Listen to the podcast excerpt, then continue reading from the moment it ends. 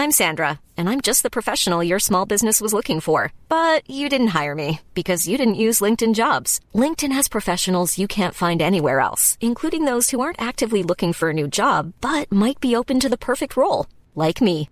In a given month, over 70% of LinkedIn users don't visit other leading job sites. So if you're not looking on LinkedIn, you'll miss out on great candidates like Sandra. Start hiring professionals like a professional. Post your free job on linkedin.com/spoken today. O livro do profeta Jesus e sua esposa infiel. Oséias capítulos 1 e 2. Comentário de Mário Persona.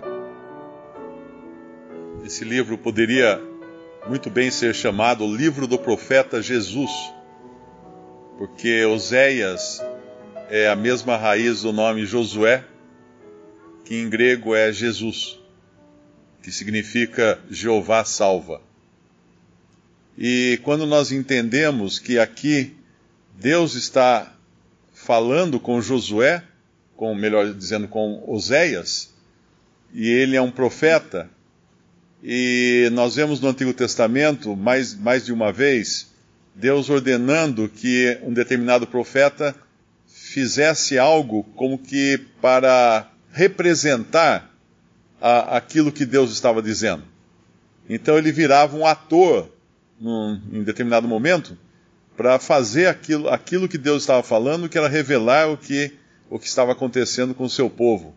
Nós vimos isso, eu acho que em algum dos outros profetas, quando o profeta tem que abrir uma brecha na, na parede para fugir, representando a fuga também do rei. E, e aqui esse homem, uh, Oséias, vai ter que tomar para si uma mulher prostituta. Vai toma uma mulher de prostituições e filhos de prostituição, porque a terra se prostituiu, desviando-se do Senhor. Existe sempre na palavra de Deus uh, parábolas ou metáforas de, de, relacionamentos entre o homem, um homem, e um animal, ou um homem, uma mulher, ou um homem e um objeto. Existem vários diferentes exemplos disso. Nós temos, por exemplo, o pastor e as suas ovelhas, que é uma representação do Senhor Jesus e, e o seu povo. Mas não existe um exemplo mais elevado do que a representação de um marido com sua mulher, com sua esposa.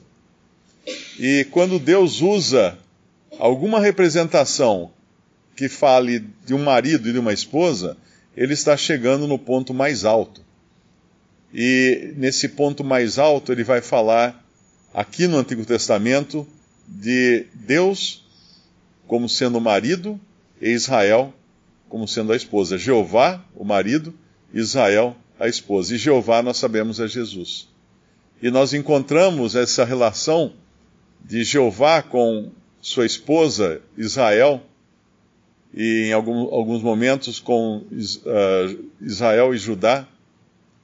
Nós encontramos de diferentes maneiras, e principalmente no livro de Cantares. Cantares é uma ode de amor entre um um noivo, um homem apaixonado e uma mulher apaixonada. Uh, eu ouvi que eu ouvi dizer que os judeus não permitem, não, não, os mais radicais, os judeus mais radicais não permitem a leitura do livro de, de Cantares para menores de 40 anos, porque eles consideram que é um livro muito forte para jovens mas na realidade é o relacionamento de um homem com uma mulher, representando ali o relacionamento que Deus quer ter com o seu povo, ou quis ter com o seu povo no Antigo Testamento. Ah, num certo sentido, a Bíblia mostra que o Senhor tem duas esposas. No Antigo Testamento, nós vemos esse relacionamento do Senhor com uma esposa, mas não é a igreja essa esposa. É bom entender isso. Cantares não é a representação da igreja. Podemos, podemos até usar como uma figura, mas não é. Ela é, ali é Israel, o Senhor e Israel. E aqui nós vamos ver Oséias pegando, vamos dizer assim, uh, no meio do caminho a história desse relacionamento do Senhor com Israel, porque ele é, ele é ordenado que ele, que ele busque uma mulher prostituta para se casar com ela. e essa mulher prostituta é Israel. Oséias vai recuperar a sua esposa, apesar de toda a infidelidade, e aparentemente o capítulo 3 fala da mesma mulher que ele tinha perdido para um dos amantes dela, um amigo seu. E, e, o Senhor me disse: Vai outra vez, ama uma mulher amada de seu amigo e adúltera, como o Senhor ama os filhos de Israel, embora eles olhem para outros deuses e amem os bolos de uvas. E comprei para mim por quinze peças de prata e um homem de cevada em meio, e a comprei e meio homem de, de, de cevada, ele disse: Tu ficarás comigo muitos dias, não te prostituirás, nem serás de outro homem, assim quero eu ser também para ti. Então houve um preço pago para a restauração dessa, dessa mulher. Assim como nós sabemos que o Senhor Jesus precisou pagar um preço, não foi de 15 peças de prata, nem de homer de cevada, e meio homer de cevada, mas foi um preço infinito para resgatar o seu povo. Quando Deus trata com o seu povo, e aqui nós vemos ele, essa, esse tratamento, Oséias está profetizando numa época contemporânea de Isaías, e o povo estava em, em grande idolatria e, e apartado de Deus, apartado das Escrituras, da verdade, e desprezando os profetas. Mas ele aqui, ele, ele fala de dois, dois nomes. Uh, Dizei a vossos irmãos, em Oséias capítulo 2, versículo 1, a mim e a vossas irmãs, Ruama. Ami significa povo meu, e Ruama significa compadecida. Contendei com vossa mãe. Então, o que, o que parece mostrar aqui é que há uma parcela, um remanescente do povo que Deus pretende usar para chamar a atenção da grande massa do povo que estava mergulhada em idolatria. Por isso que aqui tem Ami, povo meu, e Ruama, compadecida, que são ordenados para contender, para insistir com vossa mãe e aí uh, o profeta fala aqui, na, na, realidade é Deus falando através do profeta, ela não é minha mulher, e eu não sou meu marido, o seu marido. E desvie ela suas prostituições da sua face e os seus adultérios diante dos seus peitos, para que eu não a deixe despida, e a ponha como no dia em que nasceu, e a faça como um deserto, e a ponha como uma terra seca, e a mate a sede e não compadeça de seus filhos, porque são filhos de prostituições. Na verdade, todo esse juízo iria sim cair sobre o povo terreno de Deus, porque eles não, se, não iriam se, se, se arrepender dos seus pecados e da sua idolatria. E, e, e essa prostituição de que fala aqui é idolatria. Quando nós encontramos uma relação, uma relação sexual uh, ilícita no Antigo Testamento, figuras como essa, uh, nos fala de idolatria. Israel, os judeus foram atrás de outros deuses e ainda achando que uh, foram seus deuses quem lhe deram sustento. É o que fala aqui no versículo 5, porque sua mãe se prostituiu, aquela que os concebeu ouve-se torpemente, porque diz: Irei atrás de meus namorados, e aqui leia-se ídolos, que me dão o meu pão e a minha água, a minha lã, o meu linho, o meu óleo e as minhas bebidas. Não. O versículo, o versículo 8, Deus explica para ela, pois ela não reconhece que eu lhe dei o grão e o mosto e o óleo, e lhe multipliquei a prata e o ouro que eles usaram para Baal. Então, essa é uma, uma condição de total engano não apenas de idolatria, mas colocando Deus à parte e apoiando-se nas, nas misericórdias de Deus como sendo bênçãos vindas dos ídolos. Era, esse, era essa grande, o grande adultério aqui, a grande prostituição que o povo de Deus estava passando. Mas tem ali um remanescente que Deus está usando para chamar atenção. O profeta é um deles. E o profeta e, e outros profetas também eram um dos que Deus usava, mas Deus usava esses profetas de uma maneira que não era nem um pouco agradável para eles, porque eles tinham que sofrer junto com, a, com o povo e com o que Deus estava sofrendo. E por isso que em várias partes Deus usa esse, essa espécie de teatro, não é? Aqui ele manda Oséias tomar uma esposa prostituta para si, adúltera para si, uh, como que fazendo um ato de, de, de, de comunhão com o, o sofrimento de, de Deus. O que o Senhor estava passando, Oséias tinha que passar para poder desenhar para o povo quais sentimentos eram esses. Na sequência, viria juízo sobre o povo de Deus. Aquelas mesmas coisas em que o povo confiava como sendo provisão dos ídolos, Deus iria tirar deles e lançá-los num deserto, que é o que fala no versículo 14: Portanto, eis que eu a atrairei e a levarei para o deserto e lhe falarei ao coração. Deus sempre precisou levar o seu povo ao deserto para falar ao coração e ele faz isso conosco também. Embora aqui nós estejamos lendo do que acontece com Israel, aconteceu com Israel e está acontecendo com Israel, no presente momento, quando, com eles sofrendo as, as consequências do seu pecado, Deus faz conosco também quando Ele tira de nós todas as benesses que nós achávamos que, que tínhamos ganho com nossas próprias forças, com nosso próprio poder, nossa inteligência, nossa capacidade. Às vezes Deus precisa tirar isso para falar ao coração.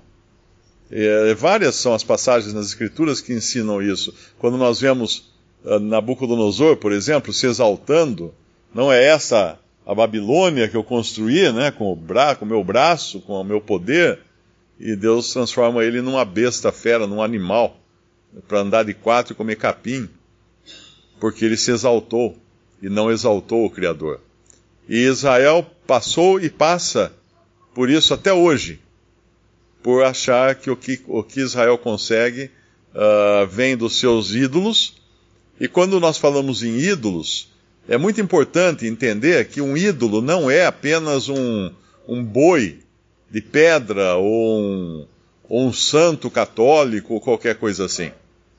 Uh, o principal ídolo é aquele que Romanos fala. Em Romanos capítulo 1, versículo 21. Porquanto, tendo conhecido a Deus, não o glorificaram como Deus nem lhe deram graças, antes em seus discursos se desvaneceram, e o seu coração insensato se obscureceu. Dizendo-se sábios, tornaram-se loucos, e mudaram a glória do Deus incorruptível em semelhança da imagem de homem corruptível, de aves e de quadrúpedes e de répteis. Aqui é interessante que é uma escala, começando pelo homem, o primeiro ídolo do homem é o homem. O meu primeiro ídolo sou eu mesmo. O primeiro, uh, o primeiro depositário da minha confiança é a minha carne. Quando eu deixo Deus de lado e começo a achar que eu sou alguma coisa. Esse é o meu ídolo.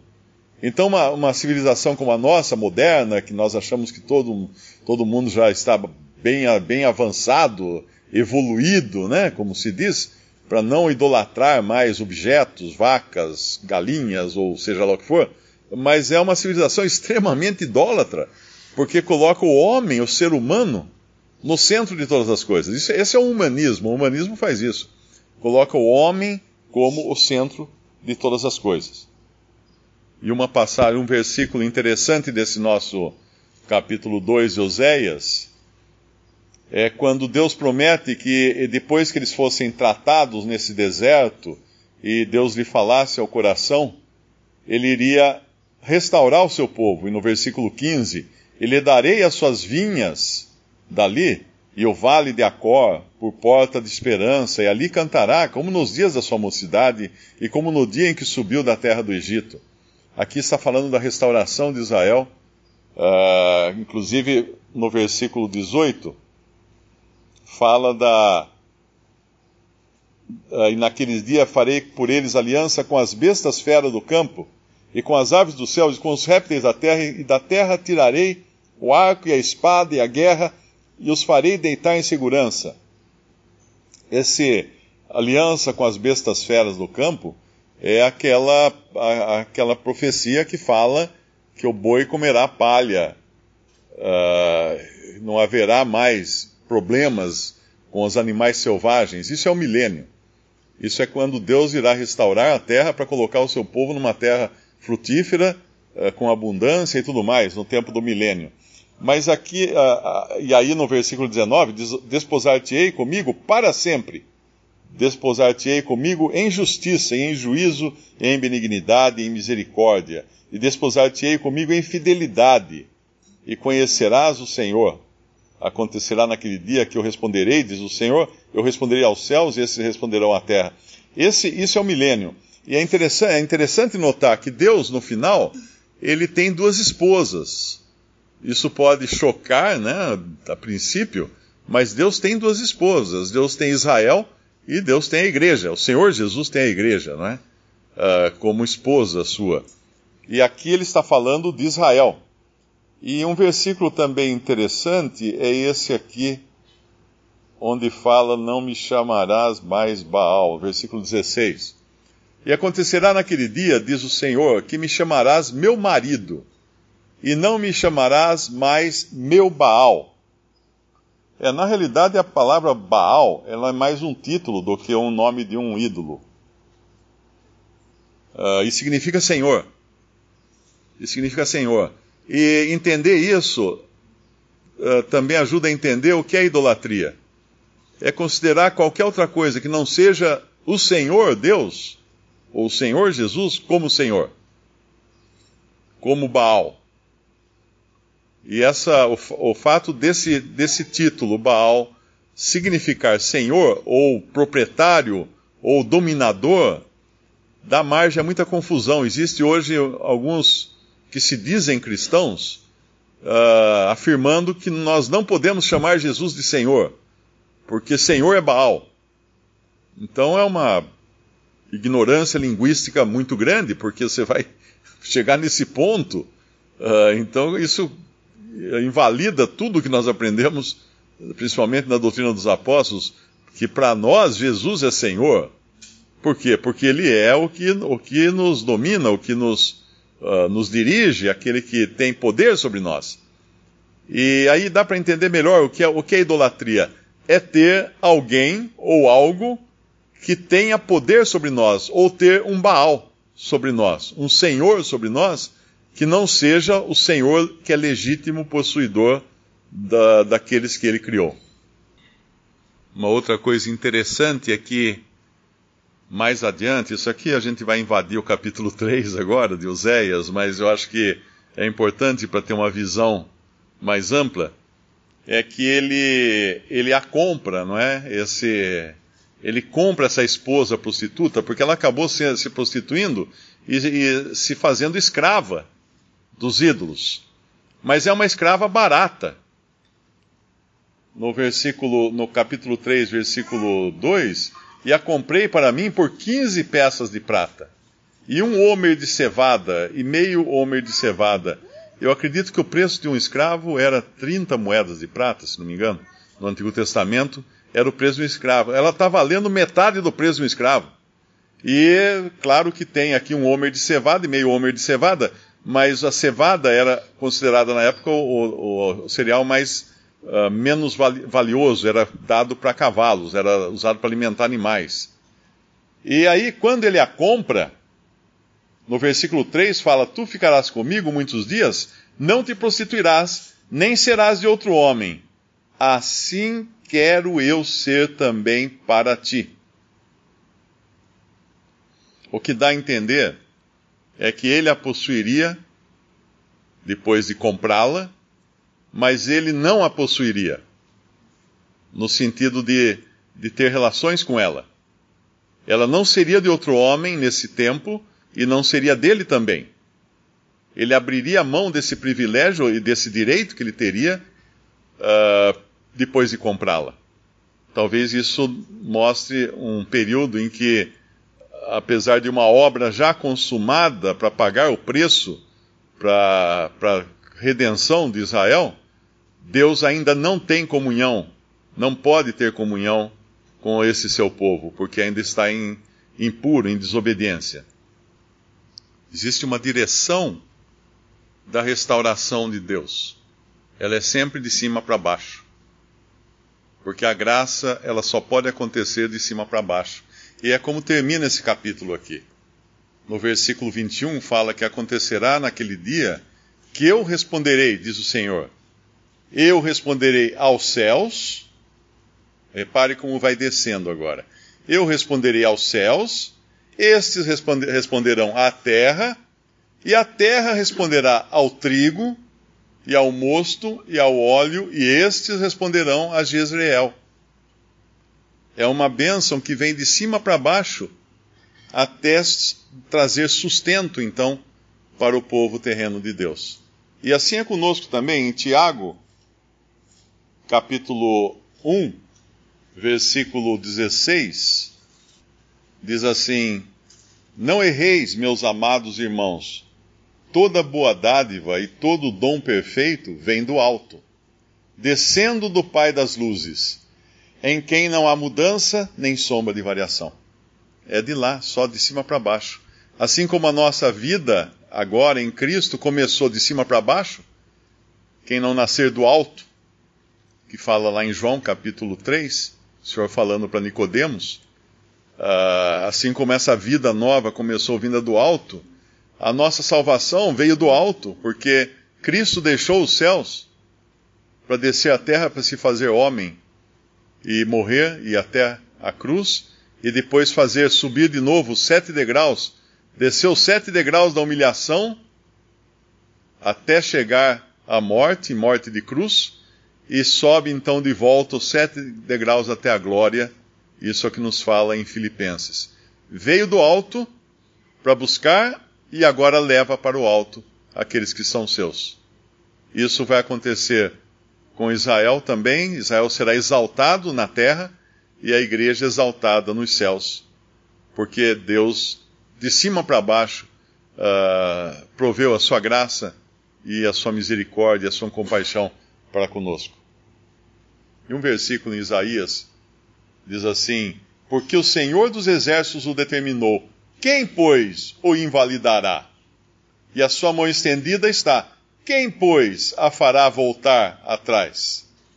Então, quando a gente abre o jornal e vê todas essas guerras, todas essas tentativas de eliminar Israel do mapa, uh, é claro que eles estão sofrendo todas as consequências da sua, do seu pecado, da sua rebelião, mas que, que loucura, que, que esforço vão é esse dos homens de querer lutar contra um povo que Deus escolheu lá atrás e cujo povo Deus já afirmou que vai abençoar, ah, porque o Senhor dos Exércitos determinou: quem, pois, o invalidará e a sua mão estendida está? Quem, pois, a fará voltar atrás? Isso está em Isaías 14, 27. Visite respondi.com.br Visite também 3minutos.net.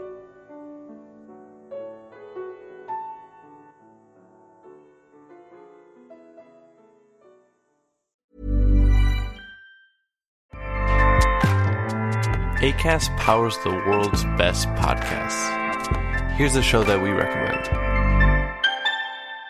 The Real Housewives is a guilty pleasure for most, but if you're looking to not feel guilty about that pleasure, tune in to Everything Iconic with me, Danny Pellegrino, where I break down all the messy moments and behind the scenes antics of Bravo's popular franchise. And on Everything Iconic, I also interview celebrity guests like Kelly Ripa, Kiki Palmer, Drew Barrymore, Cameron Diaz, and more about their guilty pleasures, their past work, and so much more. So if you're pop culture obsessed and find yourself watching way too much reality TV like me, tune in to Everything Iconic with Danny Pellegrino wherever you listen to podcasts. ACAST helps creators launch, grow, and monetize their podcasts everywhere. ACAST.com.